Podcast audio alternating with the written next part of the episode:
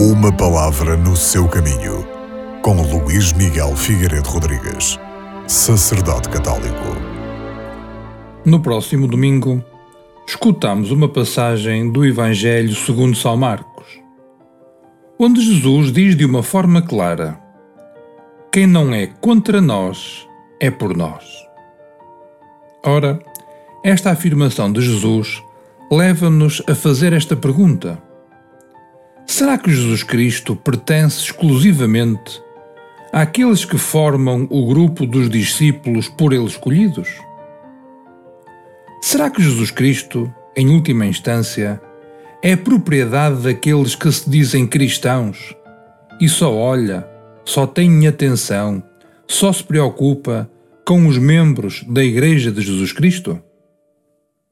Para responder a esta questão, Jesus utiliza um conjunto de parábolas, na qual nós podemos perceber que a Igreja não tem fronteiras. A seu modo, há muita gente que se inspira em Jesus Cristo e na sua conduta age em conformidade com aquilo que a sua consciência lhe dita, sem pertencerem visivelmente à Igreja. Mas perante estes, há que ouvir aquilo que Jesus Cristo nos diz: Quem não é contra mim, é por mim.